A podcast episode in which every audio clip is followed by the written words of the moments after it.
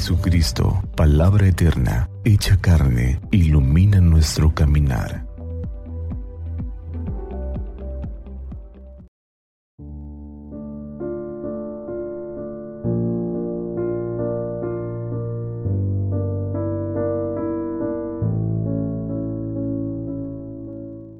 ...3 de septiembre...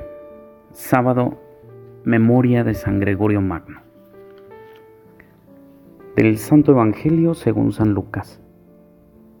Un sábado, Jesús iba atravesando unos sembrados y sus discípulos arrancaban espigas al pasar. Las restregaban entre las manos y se las comían los granos.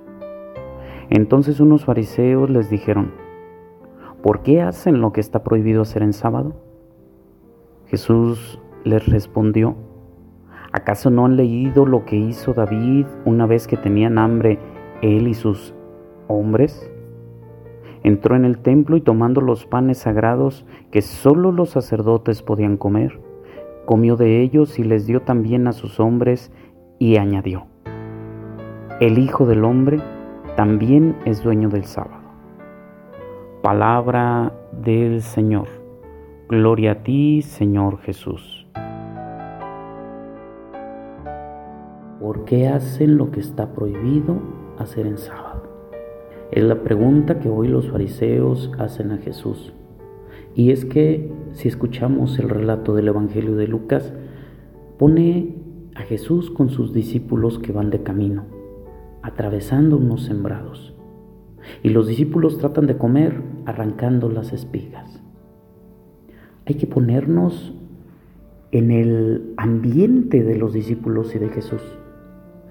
Ir caminando durante largas jornadas tal vez bajo el sol, tal vez en las dificultades que conlleva el camino, como la sed, el hambre, el cansancio.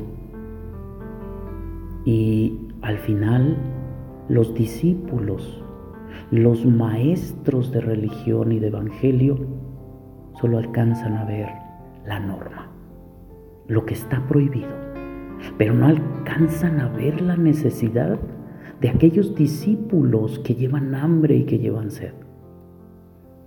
Ellos no alcanzan a descubrir que hay una necesidad en aquellos que van atravesando los sembrados, una necesidad más grande que la norma.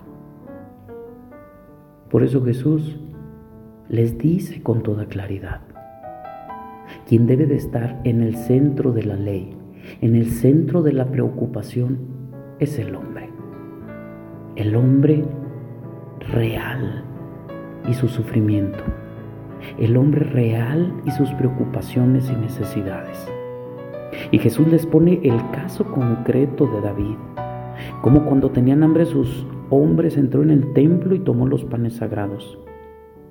Porque deja claro una cosa, lo sagrado, lo verdaderamente sagrado, es el corazón del hombre. Y ahí es donde verdaderamente se debe procurar todos los cuidados. Los discípulos tenían necesidad de ser acogidos, de ser alimentados. Y la única respuesta que tuvieron de los fariseos fue la crítica, la descalificación, fue el imponerles una norma.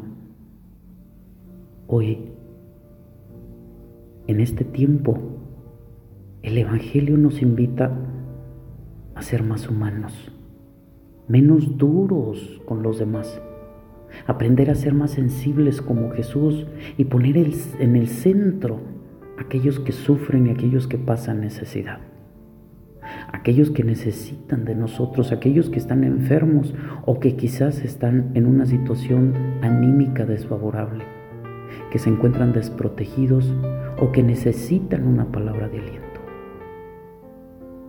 Más allá de un juicio, requieren nuestra ayuda. Por eso, ojalá que hoy, en este día, el Señor ponga en nuestros corazones el deseo de ayudar, el deseo de ver aquella necesidad de los que nos rodean, no para enjuiciar, no para descalificar, no para imponer normas, sino para abrazarlos con el corazón de Dios, alimentarlos con la palabra y alimentarlos con nuestra caridad.